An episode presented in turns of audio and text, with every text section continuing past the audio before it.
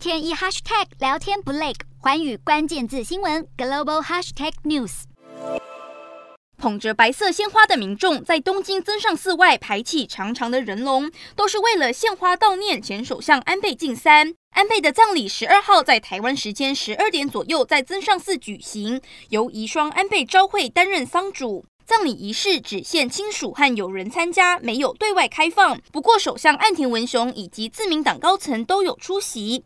我国副总统赖清德也以家属亲友的身份亲自前往上香致意。前国策顾问金美玲也受邀出席，赖清德挽着金美玲的手，缓缓走出寺外。告别仪式结束之后，再有遗体的灵车缓缓驶出增上寺。安倍昭惠手持牌位坐在前座，神情哀戚。道路两旁聚集了大批民众，拍手答谢安倍对日本政坛的贡献。灵车在前往火葬场之前，特地绕行安倍所熟悉的日本政治中心永田町，作为最后巡礼。灵车经过自民党本部大门以及安倍担任首相期间所办公的首相官邸。日本首相岸田文雄和一众官员手持佛珠站在门口鞠躬送别。灵车也行经国会议事堂，也。就是安倍一九九三年踏入政坛的起点，来作为最后的告别。